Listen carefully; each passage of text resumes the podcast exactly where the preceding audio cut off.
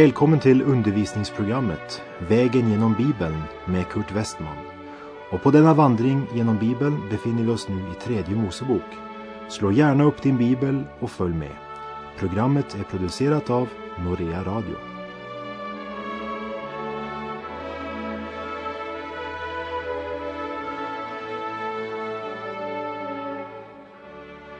På vår vandring vägen genom Bibeln har vi nu kommit till tredje Moseboks tionde kapitel och därmed till ett mycket allvarligt kapitel med tanke på att det förra kapitlet, tredje Mosebok kapitel 9, avslutades med orden och allt folket såg detta. Då jublade de och föll ned på sina ansikten. För kapitlet vi nu kommer till handlar om hur Nadab och Abihu, två av Arons söner, utan gudomlig kallelse och auktoritet inkräktar på prästämbetet och straffas med döden. Tredje Mosebok innehåller få berättelser, få skildringar, men är fylld av regler för ceremonier, befallningar och bestämmelser. Men kapitel 10 erbjuder, om jag får uttrycka det så, en variation i studiet på grund av den berättande formen. Men det intressanta blir nästan utplånat därför att det är en så fruktansvärt tragisk händelse som beskrivs här. Ännu en fläck i människans långa och sorgliga historia som avslöjar synd och egensinne. Det talar om uppror och olydnad av två av Arons söner. Det här kommer efter den ärorika dagen av hängivelse och engagemang som vi läste om i förra kapitlet. Det händer om och om igen. Efter segeryran kommer ofta nederlaget. Precis som i Josua bok, där segern över Jeriko efterföljs av det skamliga nederlaget vid Ai. Och det som Nadab och Abihu här tar sig till är högst skrämmande med tanke på den klara undervisningen Gud gav vid Sinai. Också prästerna som får närma sig Herren skall helga sig för att Herren inte må låta dem drabbas av fördärvelse, som det stod i Andra Mosebok 19 kapitel. Och i Andra Moseboks 30 kapitel beskrev Gud hur rökelsen som skulle användas i tabernaklet skulle beredas och Gud sa och ingen annan rökelse må ni göra åt er som är sammansatt så som denna skall vara. Helig skall den vara för dig inför Herren. Den som gör sådant för att njuta av dess lukt, han skall utrotas ur sin släkt. Tidigt alltså, redan i början av lagens hushållning, uppenbarar och stadfäster Gud sin helighet genom denna händelse.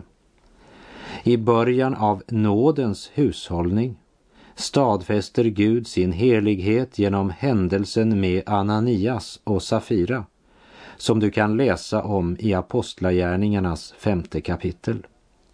Död är det dramatiska straffet vid båda dessa tillfällen. Gud är helig och utifrån denna sanning handlar han med sina barn. Ty vår Gud är en förtärande eld, säger Hebreerbrevet 12.29. Och Hebreerbrevet ger oss också denna varning i kapitel 12 och vers 25. Se till att ni inte visar bort den som talar till er. Det som vägrade att lyssna till den som på jorden förkunnade Guds vilja fann ingen utväg att komma undan. Hur mycket mindre skall då vi kunna det om vi vägrar att lyssna till honom som talar från himmelen. Och det är en av nutidens allvarliga men tyvärr vanliga synder. Människorna hör inte vad Gud säger i sitt ord. Vi läser från tredje Mosebok 10, verserna 1 och 2. Men Arons söner Nadab och Abihu tog var sitt fyrfat och lade eld i dem och strödde rökelse på dem och bar fram inför Herrens ansikte främmande eld. Annan eld än den han hade gett dem befallning om. Då gick eld ut från Herren och förtärde dem så att de föll döda ner inför Herrens ansikte. Lägg märke till att kapitlet inleds med ett men, det vill säga det är något alldeles nytt och helt oväntat som ska berättas. De hade nyligen blivit insatta i sitt heliga ämbete, men det varade inte länge förrän två av prästerna kommer i strid med Guds bud angående sin ansvarsfulla gärning. De tog inte hans ord om tjänsten allvarligt nog. Och det fick den allvarligaste konsekvens för dessa präster. Denna handling har kallats för den goda viljans gudstjänst. Och det är just vad det är. Gudstjänsten där man tjänar Gud så som man själv känner för, så som man själv har lust. Vad gjorde de för fel? Jag vill nämna tre saker. För det första, troligen så tände de inte rökelsen med glöd eller kol från altaret, där elden som brann var tänt genom eld som kommit ned från himmelen. Att det var så det måste göras var ganska uppenbart. När rökelsen ska frambäras på den stora försoningsdagen så beskrivs det så här i tredje Mosebok 16.12. Sedan ska han ta ett fyrfat fullt med glöd från altaret som står inför Herrens ansikte och fylla sina händer med stött välluktande rökelse och han skall bära detta innanför förlåten. Och vid Koras uppror beskrivs ritualet på samma sätt i fjärde Mosebok 16. Så vi får anta att detta sätt var det enda riktiga när det gällde att tända rökelsen. Nadab och Abihus metod var inte så som det var befallt. Det andra är att tidpunkten de valt var helt utanför ordningen i det gudgivna ritualet. Det som skulle utföras under denna gudstjänst var redan utfört. De skulle ha frågat Aron till råds i denna sak. Sannolikt så ville de repetera succén från slutet av förra kapitlet. När folket hade jublat och fallit ner på sina ansikten inför Herren. Men kanske Nadab och Habihu trodde att det var för Mose och Aron folket jublade. Och nu ville de också fånga folkets uppmärksamhet. Och när de ser hur ivriga och glada folket blir över Arons offertjänst och Herrens stadfästelse med eld från himlen så vill de också bära fram rökelse. Och så är det än idag. När folk får höra att det sker märkliga saker i någon församling så är de med en gång redo att resa långt för att få vara med och uppleva detta. Medan de nog så lätt kan undvara det vanliga mötet i kyrkor och församlingslokaler. Och för det tredje så finns det några förtolkare som menar att de kan ha trätt in bakom förhänget eller förlåten, vilket var förbjudet. Och faktum är att det som står i fjärde Mosebok 16, verserna 1 och 2 ser ut att stadfästa det. Och Herren talade till Mose, sedan Arons två söner var döda, de båda som träffades av döden när de trädde fram inför Herrens ansikte. Och Herren sade till Mose, säg till din broder Aron att han inte på vilken tid som helst får gå in i helgedomen innanför förlåten, framför nådastolen som är ovanpå arken, för att han inte må dö.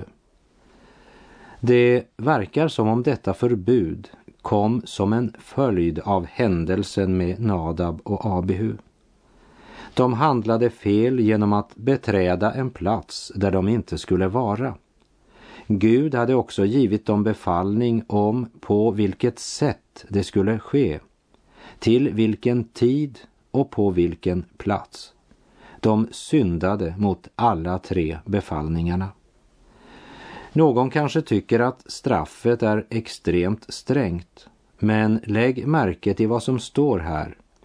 Bar fram inför Herrens ansikte främmande eld, annan eld än den han hade gett dem befallning om. Gud är suverän i allt vad han gör och de som kommer till honom måste komma på hans villkor. Den sanningen gäller även idag att lydnad är bättre än offer. Gud kommer inte att acceptera en tillbedjan utifrån dina egna tankar, känslor och meningar, hur allvarligt du än menar det. Och vi måste även här på nytt poängtera att deras höga ämbete inte gav dem någon immunitet. Vers 2 ger inte plats för spekulationer. Då gick eld ut från Herren och förtärde dem. Från Herren. Elden på brännofferaltaret illustrerade den nådens eld som Gud tänder i den troendes hjärta genom den helige Ande. Medan den främmande elden talar om all den egna eld som en människa har. De egna tankarna, all vår egen vilja, alla våra inbildningar och känslor, vår egen lust och inte minst all vår egen rättfärdighet. Kort sagt, vår gamla syndanatur. Främmande eld, det handlar alltså om den eld den brand som mörkrets första har tänt under sken av kristen aktivitet. Och slutet på sådan aktivitet och ett sådant liv blir Guds dom.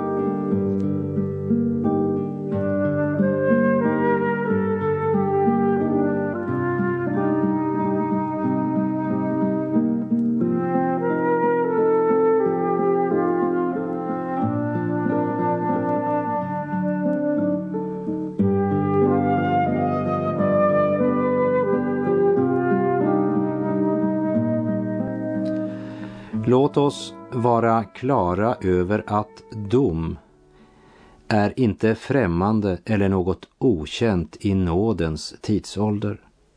Även om det inte är så ofta att det sker så plötsligt.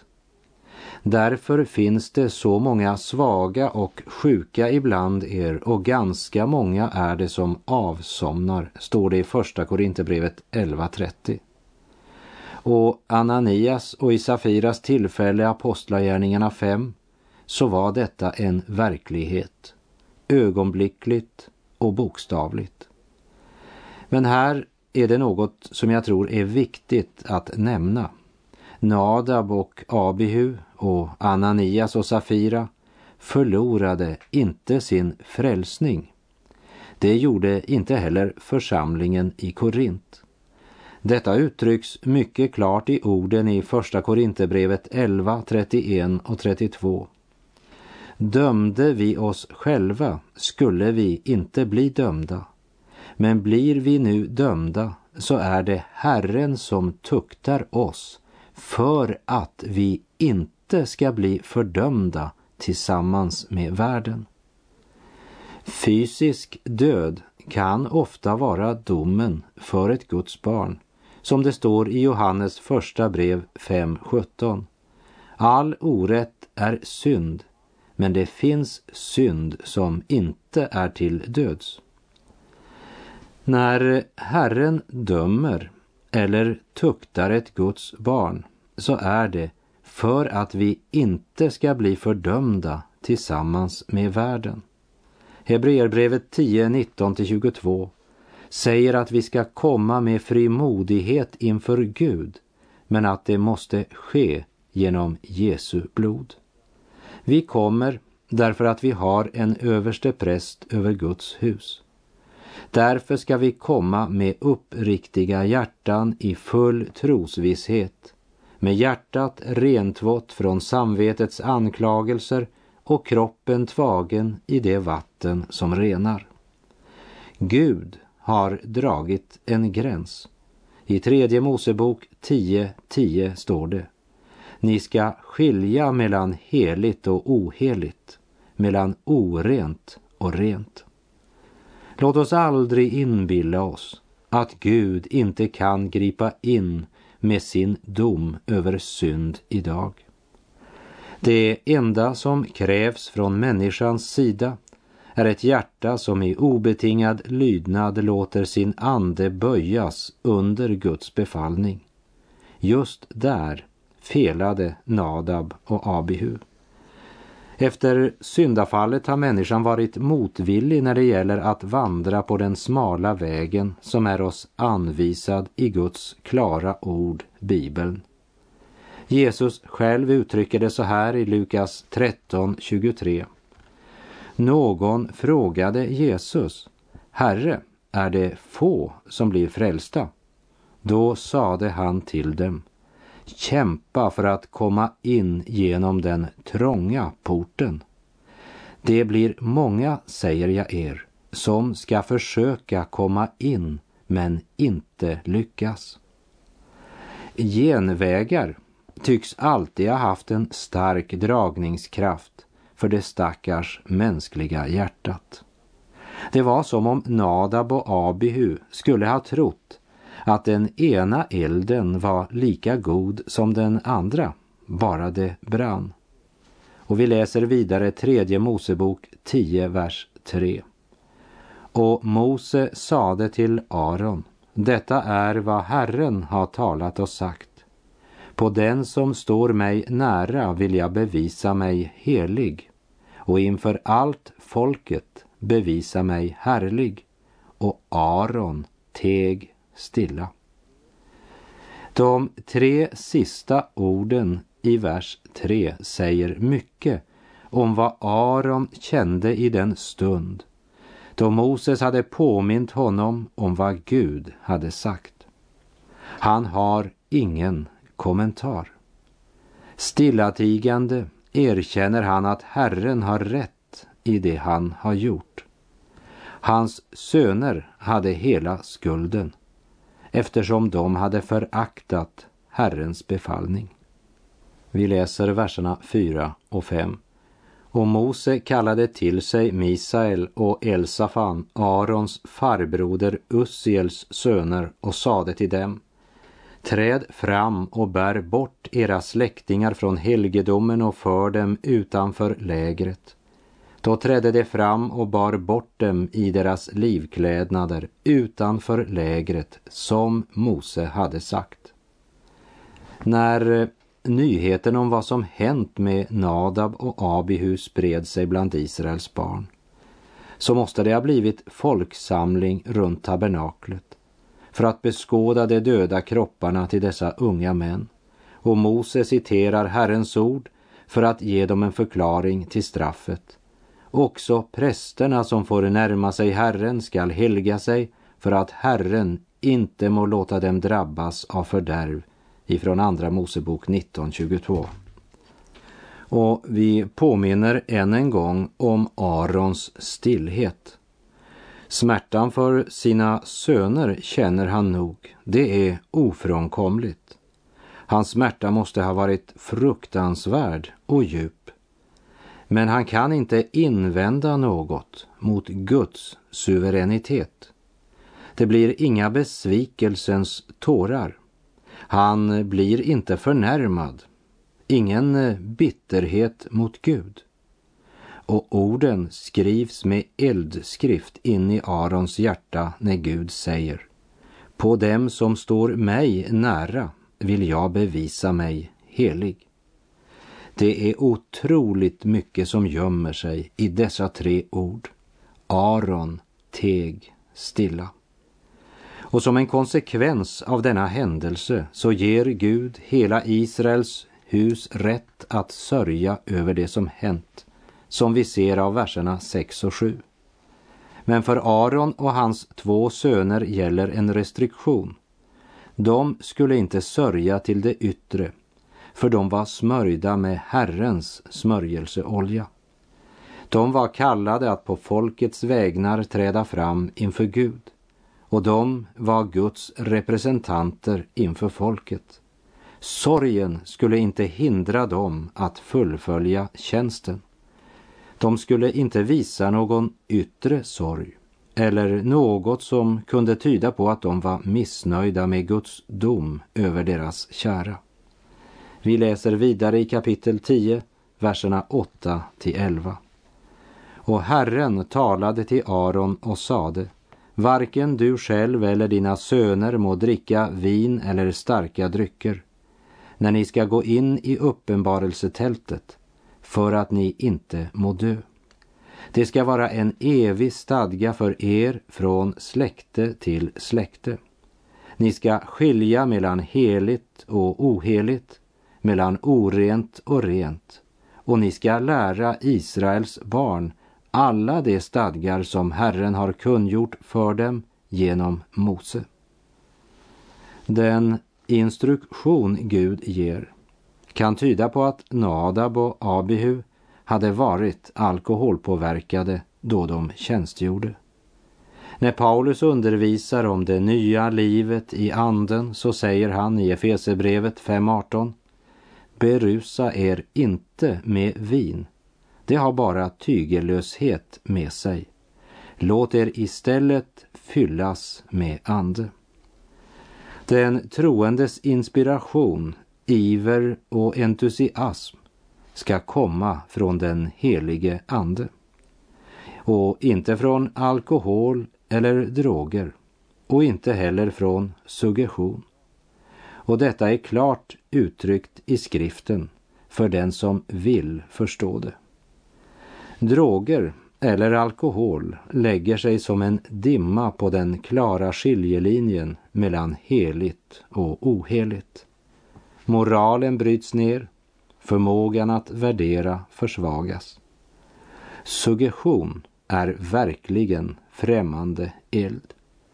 När Jesus eller lärjungarna verkade här på jord så var de inte beroende av hög ljudstyrka eller av 30-40 minuters uppvärmning där man suggererade församlingen innan de förkunnade eller innan Gud gjorde ett under genom dem.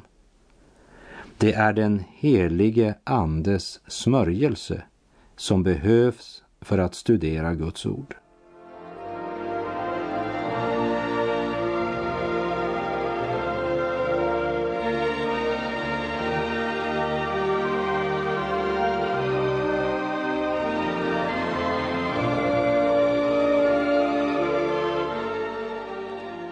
Tredje Mosebok kapitel 10, verserna 12 till 15. Och Mose sade till Aron och till Eleasar och Itamar, hans kvarlevande söner, ta det spisoffer som har blivit över av Herrens eldsoffer och ät det osyrat vid sidan av altaret, ty det är högheligt. Ni ska äta det på en helig plats Ty det är din och dina söners stadgade rätt av Herrens eldsoffer. Så är mig befallt.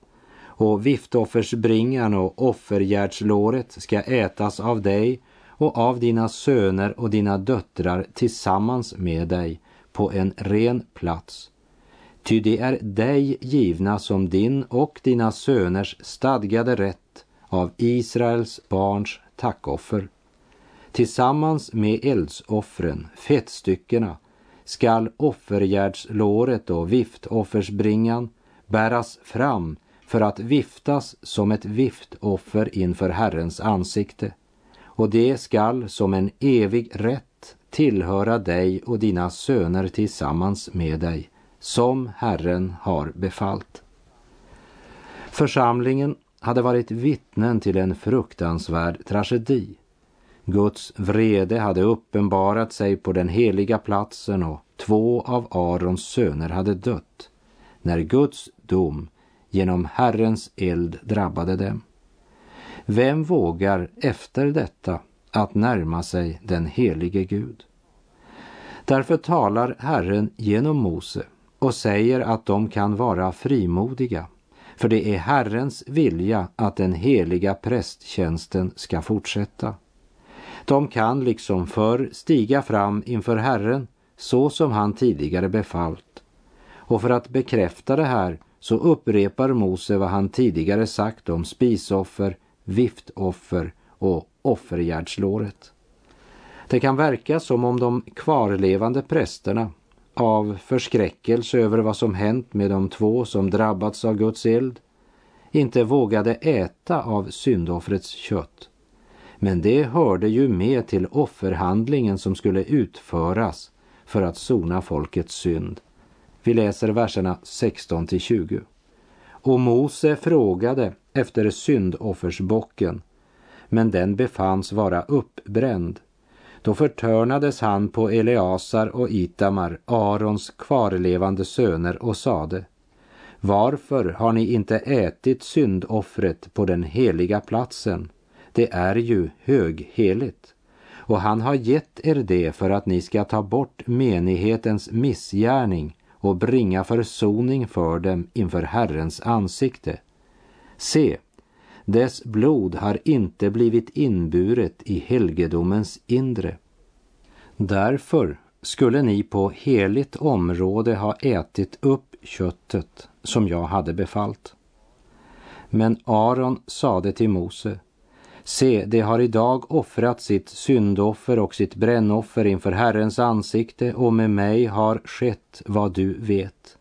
Om jag idag skulle äta syndofferskött, skulle detta vara välbehagligt för Herren? När Mose hörde detta var han tillfreds. Aron tar för givet att han har ansvar för sina söner. Den tragiska händelsen har inte bara fått honom att mista matlusten men också gett honom en känsla av att vara ovärdig att fortsätta sin tjänst för Herren. Och Mose var tillfreds med Arons svar. I det här kapitlet ligger en viktig andlig lärdom för oss. Nadab och Abihu kom på sina egna villkor till Gud. De var egensinniga och det var blasfemi, det vill säga Guds bespottelse. Och Gud dömde dem.